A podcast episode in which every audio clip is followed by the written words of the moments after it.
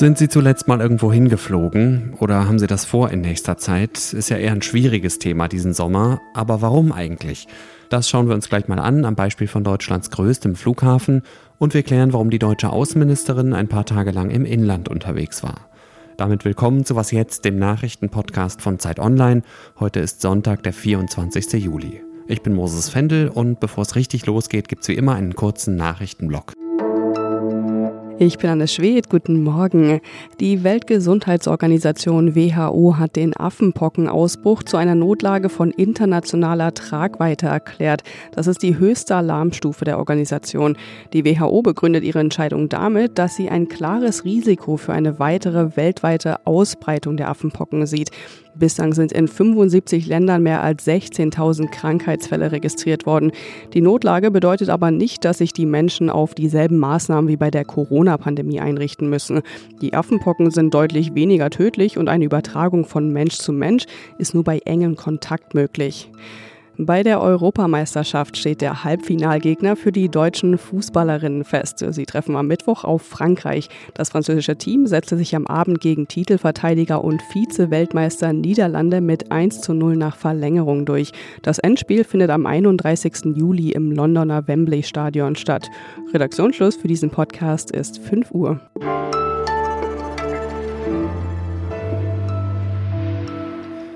Ferienstart in mehreren Bundesländern, plus Reisefieber, plus eine Pandemie, die immer noch nicht vorbei ist, plus Rekordhitze.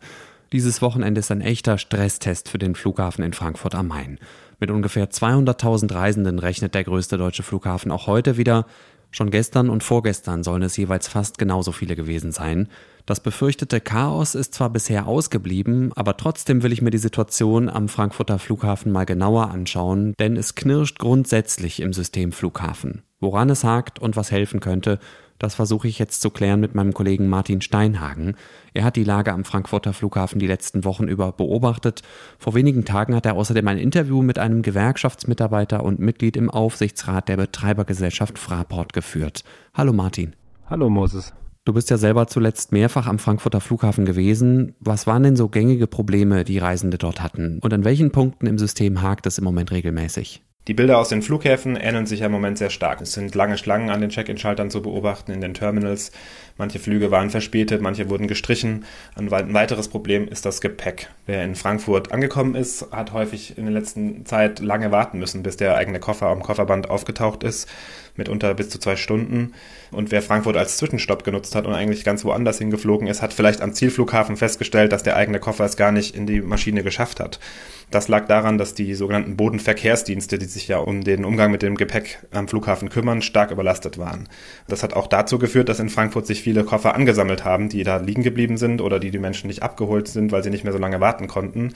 Das war vor einiger Zeit so um die 5000, hat mir eine Sprecherin der Betreibergesellschaft erklärt. Dein Interviewpartner von der Gewerkschaft Verdi sagt, das System Flughafen ist am Limit. Woran liegt das? Naja, eine ganz zentrale Ursache ist der Personalmangel. Es fehlt einfach an den Leuten, die das System Flughafen sonst am Laufen gehalten haben. Fraport, die Betreiberin des Frankfurter Flughafens, hat während der Pandemie rund 4000 Stellen abgebaut. Und die Gewerkschaft Verdi sagt, man hat eben auf Seiten der Unternehmen offenbar gedacht, wenn die Krise vorbei ist, kommen die Leute auch gerne wieder zurück und stellt jetzt eben fest, dass das nicht der Fall ist. Viele, so hat es mir mein Gesprächspartner geschildert, haben eben in der Zeit andere Stellen gefunden, haben festgestellt, dass man dort auch äh, gute Konditionen vorfindet, keinen Schichtdienst vielleicht machen muss und dass man jetzt einen sicheren Arbeitsplatz hat. Früher, so hat ähm, mein Gesprächspartner das beschrieben, war der Flughafen auch beliebt, weil er als krisensicher galt. Und Corona hat jetzt eben klar gemacht, das stimmt so nicht. Das Problem des Personalmangels kennen wir ja auch aus anderen Branchen, zum Beispiel aus der Pflege oder der Gastronomie. Die Menschen, die dem Flughafen noch treu geblieben sind, kannst du irgendwas dazu sagen, wie es denen geht in der aktuellen Situation? Im Gespräch hat mir Matthias Venema geschildert, dass die Arbeitsbedingungen gerade sehr, sehr fordernd sind. Das hat auch schon mit dem Wetter zu tun. Wenn man sich vorstellt, man arbeitet auf dem Vorfeld, also da, wo die Flugzeuge starten und landen, dann ist da sehr, sehr viel Beton, der sich bei der Hitze stark aufheizt. Dazu die Triebwerke der Flugzeuge. Und zu dem Personalmangel, über den wir gerade schon gesprochen haben, kommt auch ein hoher Krankenstand hinzu. Bei den Bodenverkehrsdiensten sind es ungefähr 15 Prozent. So hat es mir das Unternehmen äh, kürzlich beschrieben. Und Herr Venema hat mir auch erzählt, dass die Beschäftigten, die im Terminal arbeiten, also zum Beispiel an den Schaltern oder direkt mit Passagierinnen zu tun haben, natürlich häufig auch konfrontiert sind mit Menschen, die sehr, sehr wütend sind, weil vielleicht ihr Koffer weg ist oder sie ihren Flug nicht abbekommen. Und das ist natürlich auch nochmal eine zusätzliche Belastung. Und was würde helfen, damit sich die Lage an den Flughäfen entspannt? Der Flughafen Frankfurt hat etwa die Kapazität reduziert, das heißt weniger Starts und Landungen, um mit den Flügen, die abheben oder ankommen, besser umgehen zu können. Oder man versucht, Flüge in Tageszeiten zu legen, in denen sonst nicht so viel Verkehr ist. Aber wenn wir auf das Thema Personal gucken, klar, dann braucht es vor allem neue Mitarbeiterinnen. Das Unternehmen hat mir beschrieben, dass man beispielsweise in einer Tochterfirma, die sich insbesondere um die Bodenverkehrsdienste kümmert, zuletzt 900 neue Leute eingestellt hat. Aber diese Entlastungen werden nicht so schnell zu spüren sein, weil die müssen natürlich erst sicherheitsüberprüft und geschult werden. wenn man mit Verdi spricht, dann sagen die klar, man muss vor allem dafür sorgen, dass die Arbeitsbedingungen am Flughafen attraktiver werden. Das heißt, sicherer, weniger Belastung und eine bessere Bezahlung, wenn man hofft, dass wieder Leute sich für diesen Arbeitsplatz interessieren. Danke dir, Martin. Und das Interview, das du mit dem mehrfach erwähnten Verdi-Mitarbeiter geführt hast, habe ich auch nochmal in den Show Notes verlinkt.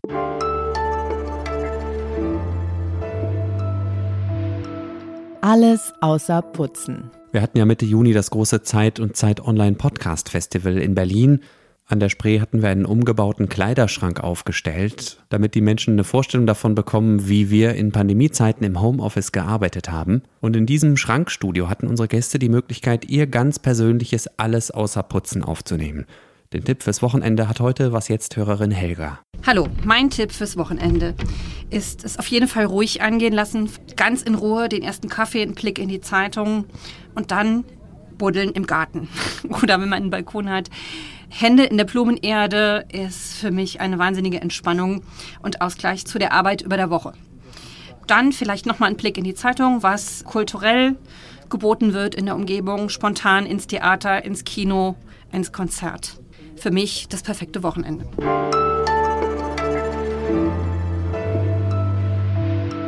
Japan, Indonesien, Mali, Niger, Rumänien, Moldau und die baltischen Staaten. Das waren zumindest ein paar Reiseziele von Bundesaußenministerin Annalena Baerbock in den vergangenen Wochen und Monaten.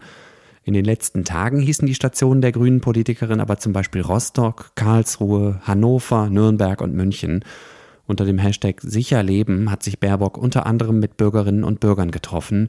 Und Jörg Lau aus dem Politikressort der Zeit hat Baerbock an mehreren dieser Stationen begleitet. Hallo Jörg. Hallo Moses. Die Außenministerin war mehrere Tage lang im Inland unterwegs. Warum? Sie hat ihre Sommerreise, wie sie das nennt, diesmal unter das Thema Sicherheit gestellt. Da steckt die Analyse dahinter, dass die Menschen in Deutschland natürlich wegen der vielen internationalen Krisen auch sehr beschäftigt, wie sicher eigentlich unser Land, unsere Wirtschaft, unsere Gesellschaft noch sind. Und darüber wollte sie einen Dialog führen. Was waren denn die drängendsten Fragen der Menschen zum Thema Sicherheit? Also es kam natürlich immer wieder die Frage Energiesicherheit auf, Gas, und das ist ja auch ein Thema, bei dem man sehr, sehr gut sehen kann, wie innen- und außenpolitische Sicherheit miteinander verknüpft sind. Also die Krise mit Russland, der Krieg in der Ukraine führt dazu, dass wir Angst haben, vor einem kalten Winter zu stehen, dass Ängste bestehen, dass die Wirtschaft in den Keller geht. Und das ist ein Beispiel für diese Verknüpfung von Innen und Außen bei der Sicherheit. Das war ein Thema, was immer aufkam. Und natürlich die militärischen Fragen auch, Waffenlieferungen, Auslandseinsätze. Wie steht es überhaupt um die Bundeswehr? Sind wir überhaupt verteidigungsfähig? All das beschäftigt die Leute. Und konnte die Außenministerin die Fragen halbwegs zufriedenstellend beantworten? Wie hat sie sich geschlagen?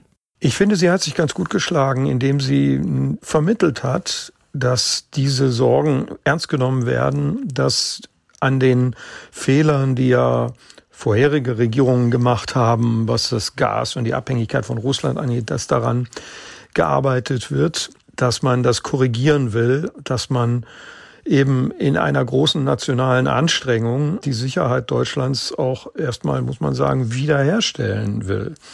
Und da muss man sagen, da kommt sie gut an, als jemand, der da auch nichts verdeckt und der transparent redet über diese Dinge. Diese Reise von Baerbock ist ja Teil eines größeren Projekts. Das Außenministerium entwickelt zurzeit federführend eine nationale Sicherheitsstrategie. Was soll das sein? Wir haben immer schon solche Dokumente gehabt, die hießen früher Weißbücher und wurden dann vom Verteidigungsministerium geschrieben, waren ziemlich auf Militär konzentriert. Und nun hat man in den letzten Jahren ja gesehen, dass Sicherheit sehr viel breiter verstanden werden muss. Das ist Energiesicherheit, haben wir eben schon drüber gesprochen. Lieferketten, die funktionieren. Es ist aber auch der gesellschaftliche Zusammenhalt im Land, der ein Land wehrhaft macht.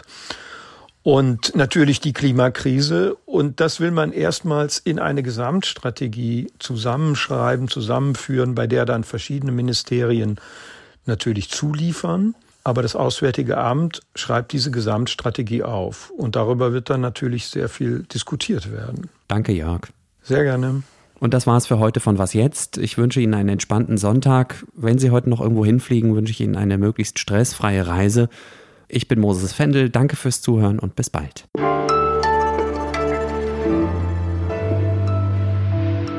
Rückreise war super. Da bin ich mit dem Sprinter von München nach Berlin gefahren.